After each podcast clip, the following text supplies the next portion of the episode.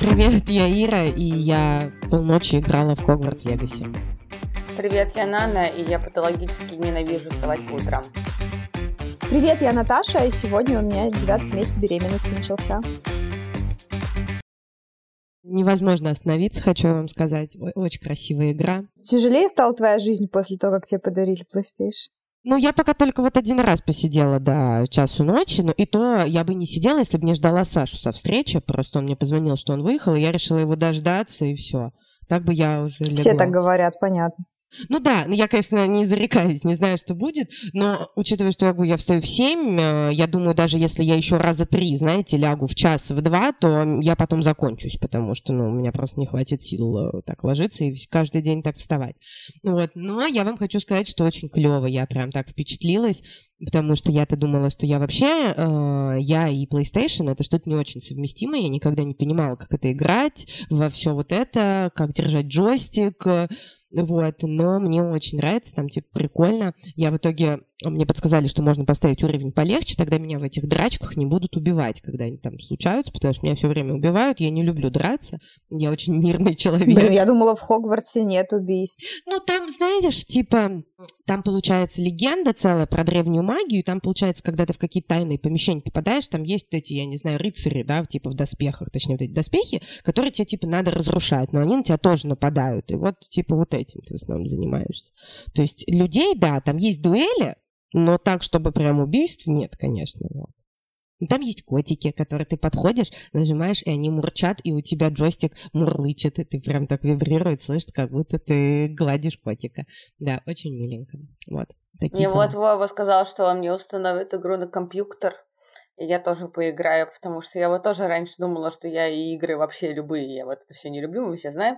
Вот, но э, я тут недавно была у друзей, и они играли в ну, игру такую, типа, я не знаю, как они называются, когда ты должен принимать какие-то решения, в зависимости от твоих решений, там меняется сюжет в э, игре. Вот, и мне понравилось, вот, и я, типа, э, попросила Вову скачать мне другую, вот я хочу сейчас ее пройти, и вот потом э, скачали А ты можешь э, мне сказать название потом, найти да, как, да, какие-то да. играла, потому что я так и не нашла такие. Ну что, о чем мы говорим? 30 лет, пора уже играть, да. И, и, игроманки, зарождение просто. Просто капец какой-то, да. Но прикольно, прикольно, я, короче, очень довольна. Ну что ж, достойно. Я ни во что не играю, кроме 2048. Это тоже хорошо. На самом деле, да, я уже так себя прокачала, вы даже не представляете. У меня там вообще есть стратегия, как в нее играть. Ну, типа, как... Ну, как у всех, типа, все, все в один угол сдвигаешь. Да. Ну что, с вами подкаст «Если вдруг». И здесь мы обсуждаем темы, которые волнуют нас, и, надеемся, волнуют вас. И сегодня мы их обсуждаем аж в 8 утра. Как бы добро пожаловать. Ставьте лайки, огонечки, подписывайтесь на наши соцсети. Они все будут там у нас внизу в описании, если вдруг вы забыли какие. Напоминаю, что мы все еще радуемся каждому человеку, который добавляется к нам в группу ВКонтакте. И там осталось, если не ошибаюсь, по-моему, 5 человек до нашего мини-корпоратива. Да. Сейчас да, проверю, уже 495. А, вы уже проверяете? Да, я только что проверила. Сколько? 495, да.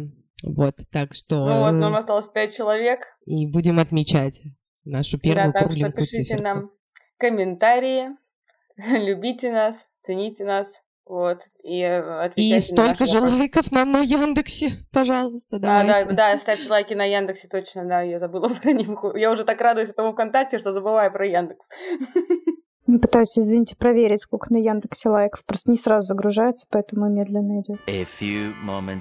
Ой, ну на Яндексе, конечно, ребят, вы не постарались, не постарались. То ли дело ВК. Давайте включим соревновательный элемент. Кто нас слушает через Яндекс, а кто через ВК. Вот вы посмотрите. Как бы это, давайте включим здоровую конкуренцию. Что за фигня? У нас еще скоро планируется конец сезона, как выяснилось. Мы про него немножко забыли, но мы еще месяц целый будем выходить в любом случае. Вот. Ну, короче, ребят, если что, у вас 4 недели, давайте. Яндекс догоняет постепенно. Погнали. Так, ну что, надо тему объявить. С темой в этот раз, конечно, было тяжело, но я все-таки ее нашла. Хотя это первый раз, когда я хочу обсудить с вами ваше мнение, но своего мнения я не составила по вопросу. Честно сказать, редко бывает, что у меня нет мнения по какому-либо вопросу. не похожа на меня. Это удивительно, потому что я очень часто, я очень часто присоединяюсь к твоему мнению, поэтому теперь все пойдет не по плану. Придется теперь всем как бы идти за Наной, ну ладно. Вот. Я хотела, значит, что сказать? Я хотела сказать, что, оказывается, 9 февраля в одной вражеской стране США а, вышел, значит, фильм а, Никола Пельц «Лола». Вот. Кто не знает, кто такая Никола Пельц? Судя по лицу Ира, она гуглит сейчас сидит. Нет? Я фильм пока гуглю сначала, а, мне стало интересно. Нана вообще видео отключила как бы сразу. Вот. А, в общем, короче говоря, Никола Пельц — это такая девушка, которую я вообще не знала ни как актрису, ни как режиссерку, ни как кого-то из этих товарищей. Я ее знала исключительно как жену одного из Бекхэмов, Бруклина, кажется, короче, одного из детей Бекхэмов, которым ты все время смотришь на них и удивляешься, что они уже выросли. Ну, короче говоря, это какая-то типа девочка из очень богатой семьи, вот, у нее мама модель, отец миллиардер, ну, в общем, все по классике. И, в общем, оказалось, что она актриса, причем, судя по всему, достаточно неплохая. И вот сейчас она выпустила свой фильм, который пока что в России не вышел, ну и, собственно, вряд ли выйдет. Но, в общем, короче говоря, его еще, наверное, никто особо не видел но фильм а, посвящен жизни девушки, которая там борется за выживание, которая зарабатывает деньги всеми возможными способами, потому что ей нужно, значит, своего брата забрать от матери абьюзерши. Короче говоря, вот такой типичный, да, фильм про борьбу. И, в общем, а, интересно то, что просто это вызвало сразу несколько мини-скандальчиков э, в англоязычном твиттере.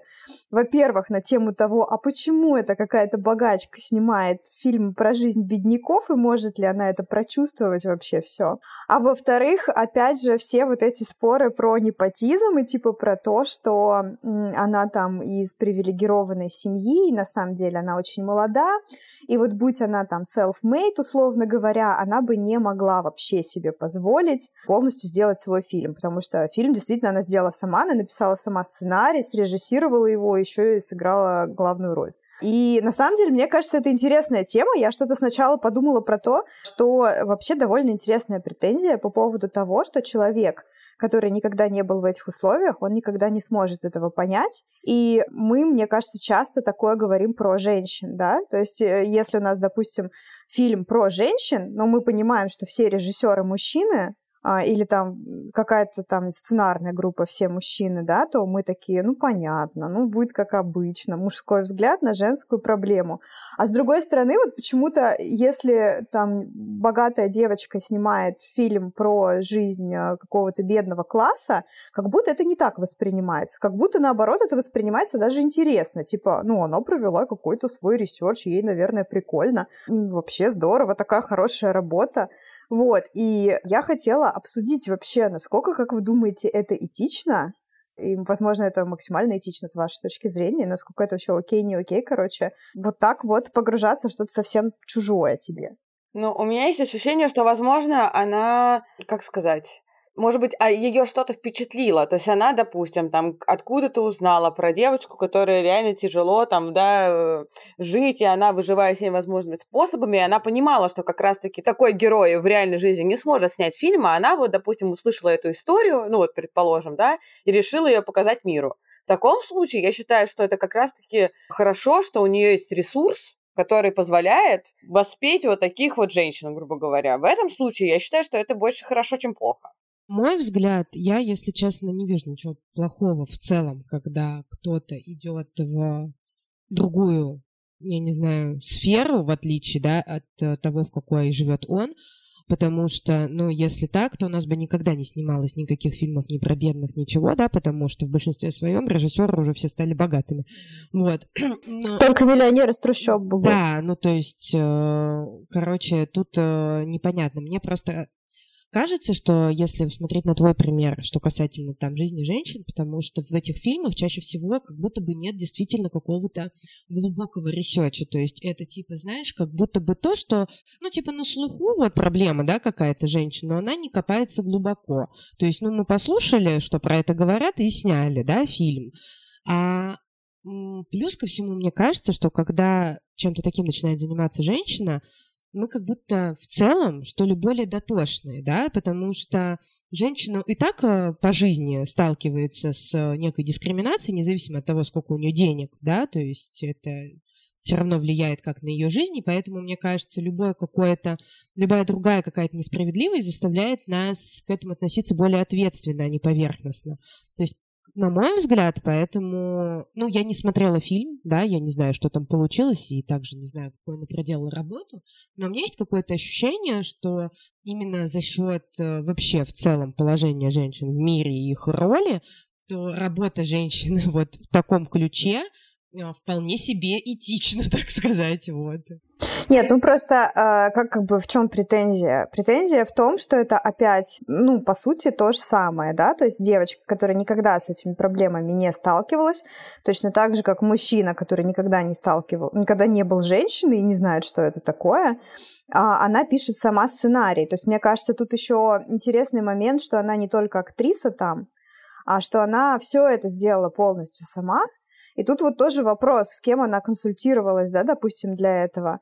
Насколько она действительно смогла все это передать. Потому что, ну, как бы, если мы вот так вот сравниваем с этой ситуацией, когда мужчины все придумывают и описывают про женщин, то здесь может сложиться то же самое. Потому что я очень часто вижу какие-то такие противоречивые тейки на тему того, ну вот как, как Мария Антуанетта, типа не можете есть хлеб, ну ешьте пирожные. И я просто действительно часто вижу от людей, которые изначально в привилегированных условиях, какую-то такую точку зрения, что типа, ну вот нужно просто стараться, и ты всего добьешься. Они действительно не понимают, что у них есть определенные привилегии. И мне кажется, что это точно так же работает и на мужчин, да, допустим, то, что они действительно считают, что ну если женщина будет хорошо работать, ее тоже повысят, почему бы и нет. И точно так же это работает, в принципе, на богатых. Ну, слушай, если честно, я тоже так считаю. Ну, типа, хотя я женщина. Я, типа, мы не говорим о каких-то там заводах, но я, типа, все еще считаю, что, типа, ну, знаешь, я работаю, живу в мире, в котором, типа, женщины реально поднимаются и могут это, и поэтому... Естественно, могут. Просто, у, просто им, это, для них этот путь на несколько километров больше, чем для мужчин. Да, он дольше и тяжелее. То есть, безусловно, женщины поднимаются, потому что женщины потрясающие и делают много, но для них, как бы, да, это обычно гораздо дольше и гораздо сложнее. Мужчин повышают гораздо быстрее. И а, ну, типа, я не знаю, придя устраиваться на работу, придет молодой парень, там, ну, тоже с каким-то опытом, и молодая девушка с аналогичным опытом на руководящую должность, больше шансов, что возьмут именно парня, просто потому, что он мужчина, и все. Ну, то есть именно в этом дело, а не потому, что тебя не повышают. Тебя, может, потом возьмут на обычную должность, а потом повысят, но этот путь дольше, а он уже к тому времени продвинется еще на 10 шагов, то есть вот. Ну, не знаю, я не могу согласиться, но, типа, я могу согласиться с тем, что, возможно, где-то это есть, но вот, допустим, в мире, в котором живу я, я этого не замечаю, вот так вот. Ну, я бы сказала, что это есть во всем мире. То, что ты этого не замечаешь, это другой вопрос. Тут как раз а, в том, о том-то и речь, что мы в этом мире все выросли и привыкли к этому, и поэтому мы действительно часто этого не видим. Но на самом деле это... Ну, типа, я работаю в компании вот не в одной, и не в двух, и не в трех да, ну сколько я вот работала, там всегда были женщины-генеральные директора, и всегда нормально наравне все повышались и работали, то есть, ну, я, ну, реально это смешанный коллектив, в котором были и девочки, и мальчики. И я не могу сказать, и не могу сделать вывод, что там парней повышают лучше, чаще и вообще, а наоборот, скорее, там, типа, все замечают, что девочки старательнее, и девочки там, типа, наоборот, там, я не знаю, зубами вцепятся, свою цель и сделают, и как бы не было вообще такого. Вот, ну, вот во всех моих, там, типа, четырех последних работах. Да, то, то что девочки старательнее, это факт. Это и вызвано именно тем, что им тяжелее все дается. Ну, на самом деле, короче говоря, ладно, это тема для отдельного подкаста, потому что она, возможно, Ира сделает какой-нибудь research, потому что, мне кажется, у нее больше всего статистических данных на эту тему. Я как э, сяду на своего конька, так все, меня потом можно не остановить. Да, ну, плюс, на самом деле, довольно важный момент по поводу декретного отпуска тоже, да, который очень сильно задерживает женщин в работе, и как бы мне кажется, что, к сожалению, с этим ну, вообще непонятно, что делать. И спорить с этим тоже как-то, ну, особо и не поспоришь, потому что тут все достаточно очевидно. Вот, но, короче, ладно. А, это немножечко отход в сторону. Я уже даже забыла, а с чего мы начали. Про что я говорила? Про то, что есть некоторая романтизация, да, вот этого всего.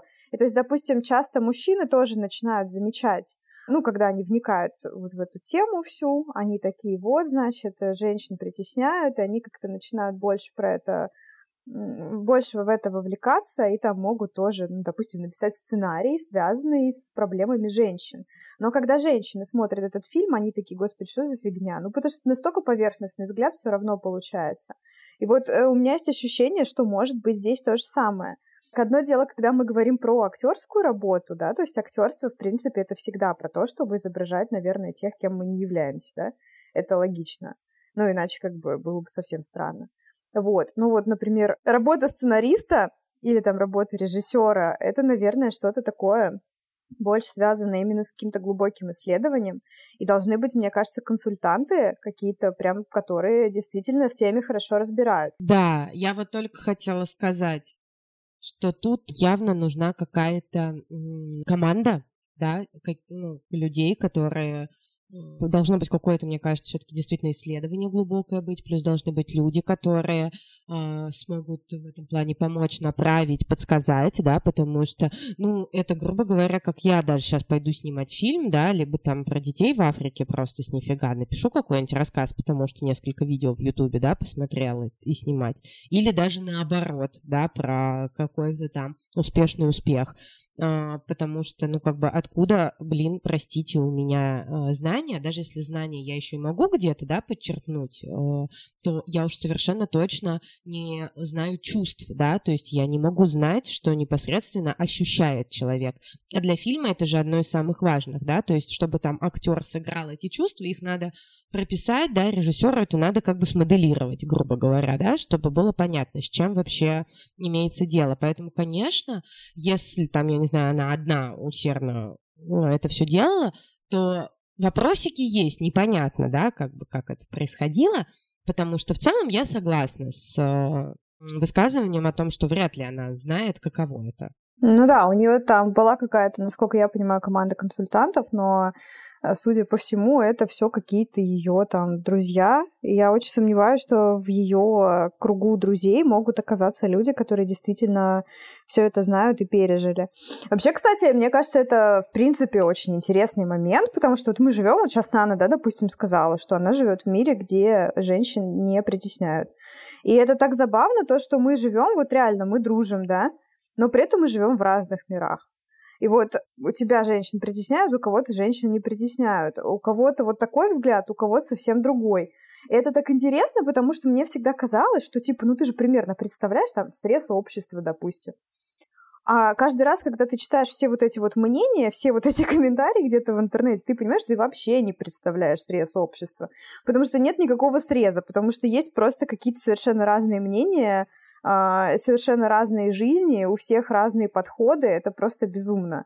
Я вот, знаете, вчера... Ну и разный также опыт, да, ну, каждый прошел через разные, каждый накладывает свое на свое мнение, да, через что, соответственно, сталкивался. Да, ну, по, по сути, по сути, из-за этого все и по-разному. Ну, типа, если бы я работала, опять же, в месте, где я видела бы это притеснение, возможно, я бы была бы с вами больше согласна но вот, типа, из-за того, что я вот столько времени... Меня, типа, вот я не чувствую, что меня притесняют, или я не повышаюсь, потому что я девочка. Ну, типа, точно не поэтому. И как бы поэтому я и не могу сказать. А если да, да дело даже не только в этом. То есть и так тоже, да, но ты могла бы, например, тебя могли бы точно так же повышать и так далее, ты была, могла бы быть супер успешной, ты просто могла бы, например, дружить, условно говоря, с другими людьми, которые там какие-нибудь воинствующие феминистки, и у тебя был бы уже другой взгляд на это.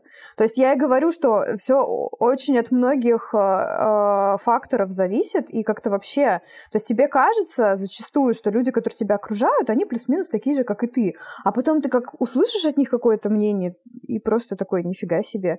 Знаете, какое мнение я вчера услышала, девочки? Я хочу поделиться потому что меня это просто шокировало. Это немножечко не в тему, но, короче, в беременном чатике женщины иногда пишут такие вещи странные.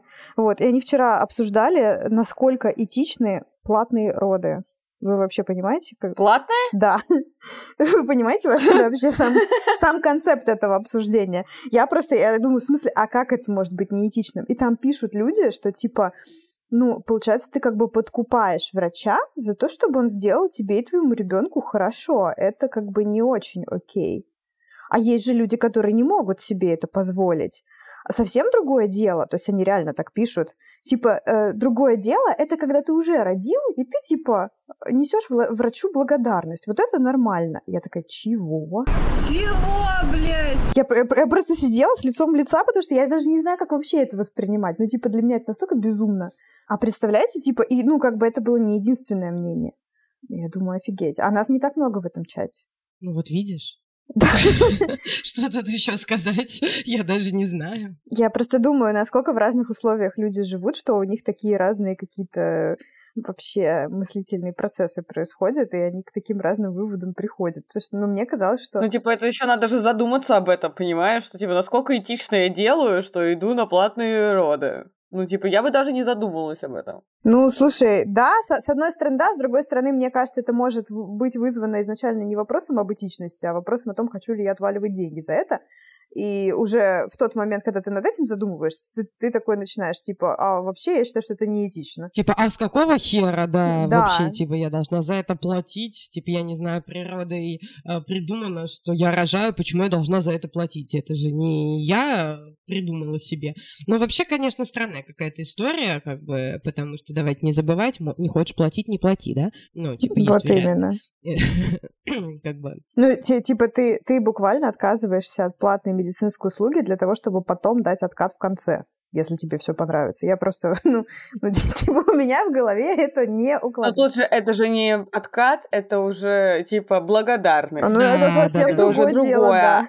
Конечно. Он же типа это делал тебе не за, не, не за благодарность, а просто сделал, а потом ты пришла и сказала ему спасибо за это. И это его типа смотивирует к тому, что вот, оказывается, даже если я делаю что-то бесплатно, мне потом скажут спасибо за это. Нужно помогать бесплатно, бескорыстно, так сказать просто в тайне надеяться, что потом тебе денег дадут. Ну вот да, ну типа у него так сработает рефлекс. Ну хорошо, хорошо, хорошо ты пояснила, мне понравилось, да, сразу стало как-то понятнее, как, как это можно интерпретировать, потому что я вчера просто сидела и смотрела на это сообщение, и я, ну, у меня даже какой-то реакции не было, я просто, просто смотрела.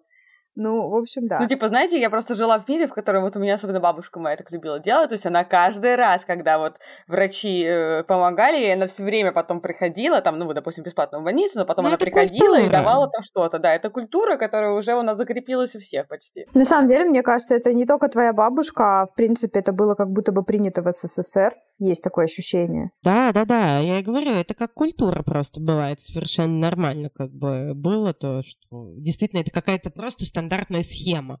Это даже ты уже не как будто ты лично благодаришь, а как будто тебе надо отблагодарить, и поэтому делаем. Ну, а, кстати, часто они действительно сами просят. Я такое слышала, что они такие, типа, вот, э, неплохо было бы еще 20 кэсов сверху накинуть в качестве благодарности. То есть не то, что они говорят, что им нужна благодарность, они говорят, сколько им нужно благодарности. И я думаю, вот это интересно.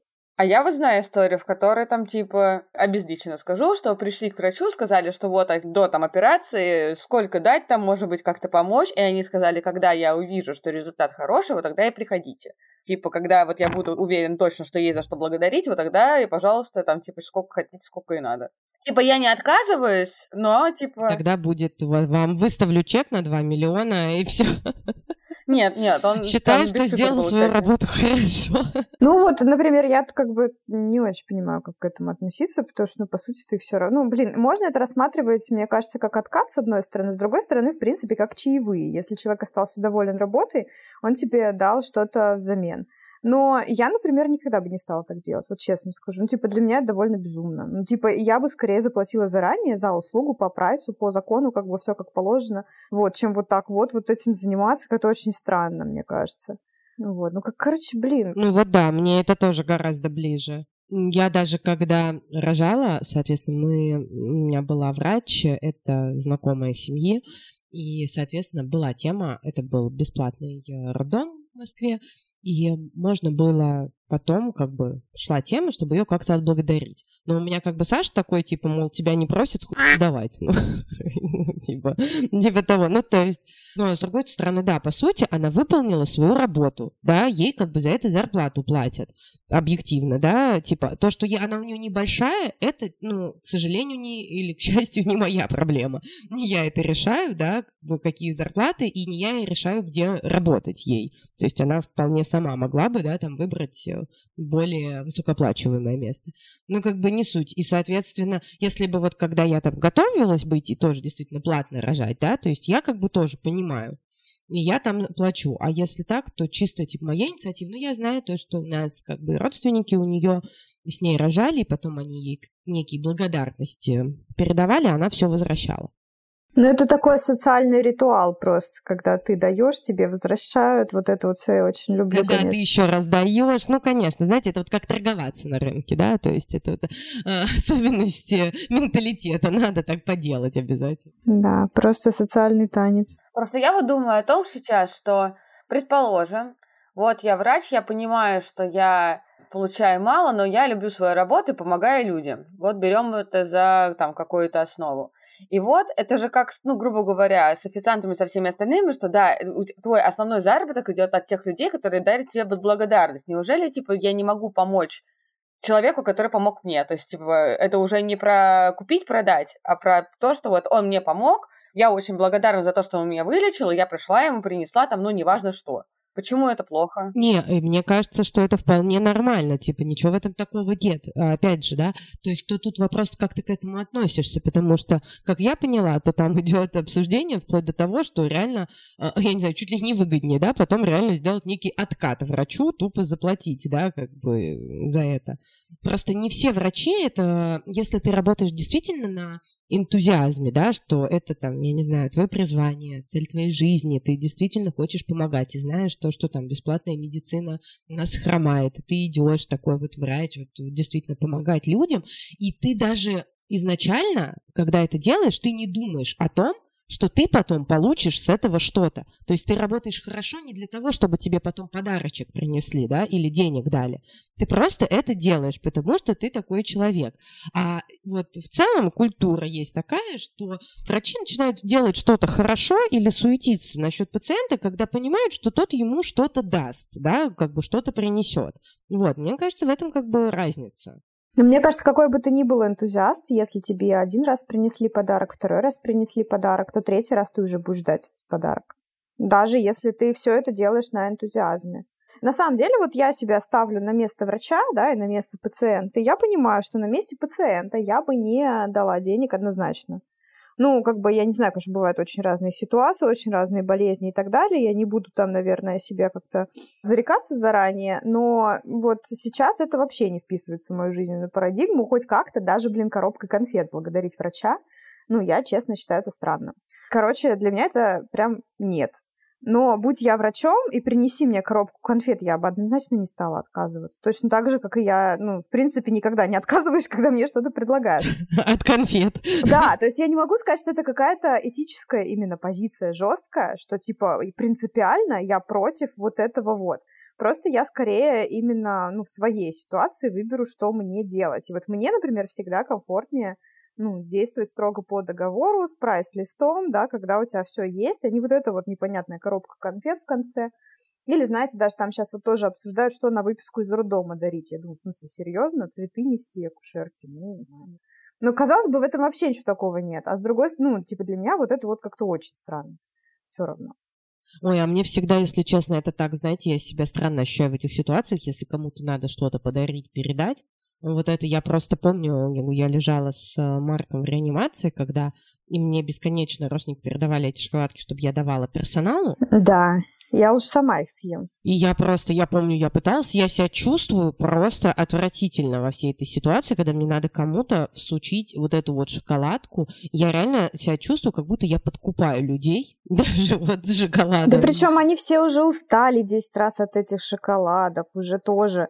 Там, блин, в Твиттере кто-то писал, я помню, перед Новым годом, что, ребята, пожалуйста, если вы покупаете врачам подарки, то пусть это будут не конфеты Каркунов и не шоколад Бабаевский. Потому что это просто уже невозможно. У тебя уже набор этих шоколадов Бабаевский и еще вдохновение, знаете? Ну, потому что, типа, я, я не знаю почему.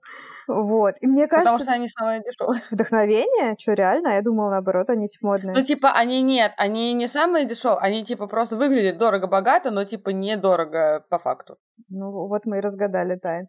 Ну, короче, да. Вот оно мне, мне кажется, что это тоже у Миши, например, мама работала медсестрой, вы бы видели, какие там горы просто шоколада были всегда в шкафу. Слушай, у меня мама работает администратором в клинике. И, и у нее постоянно, ей, ей постоянно приносят всякие конфеты и все тому подобное. Да, маме, которая договора у меня оформляет и оплату с людей берет. Она в платной клинике работает, так на минуточку. И то ей все равно все, ей постоянно перепадает что-нибудь. Не, ну это, конечно, интересный вообще феномен. Ну вот это, знаете, это на самом деле правда. Я даже про чаевые тоже думала в этом контексте. То, что, например, мне, ну, я не очень люблю оставлять чаевые, я стараюсь, типа, это делать. Но для меня это как-то не, не что-то очевидное, что есть в голове. И вот мы недавно обсуждали то, что в Грузии отменили такую тему, как сервисный сбор. Раньше он здесь практически везде присутствовал. То есть ты заказываешь по меню, там стоит что-то, допустим, у тебя 10 лари, а по факту ты знаешь, что ты еще 12% с этого заплатишь вот как сервисный сбор.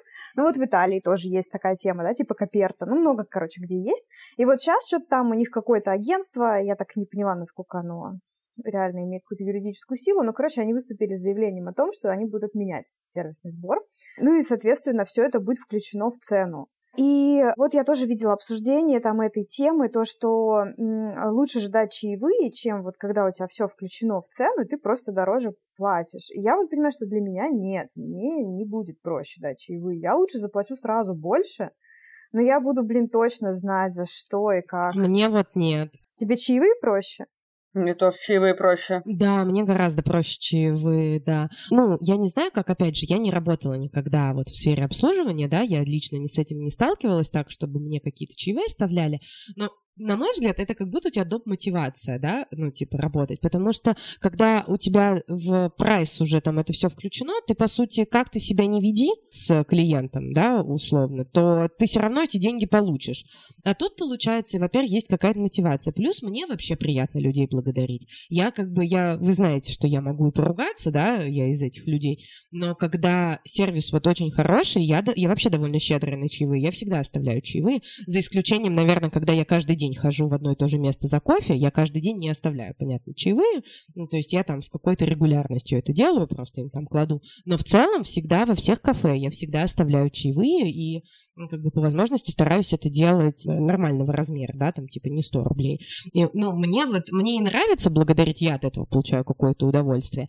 И я действительно, если мне что-то не нравится, как вот э, происходило обслуживание, то я тогда не буду оставлять чаевые. То есть мне нравится даже, наверное, какой-то момент того, что, ну, во-первых, я какое-то решение принимаю, да, то, что я действительно могу оценить работу человека, потому что я получаю эту услугу. Ну, и мне правда кажется, что это дополнительная мотивация для сотрудника, да, то есть действительно. Ну, потому что даже если есть какие-то в ресторане нормы обслуживания, то, ну, будем честны, они не всегда соблюдаются. Я не так давно была в ресторане, довольно распиаренном в Москве, большом таком и не самом дешевом ресторане.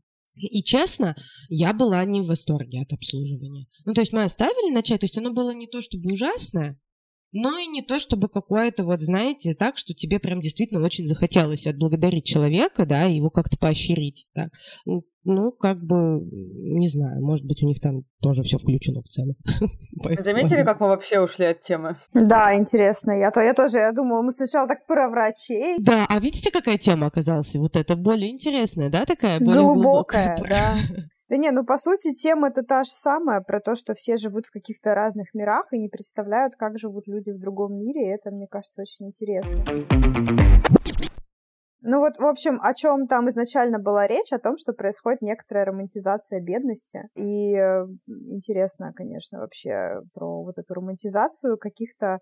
То, что действительно романтизирует, короче говоря, жизнь того класса, скажем так, общественного, который не очень представляют.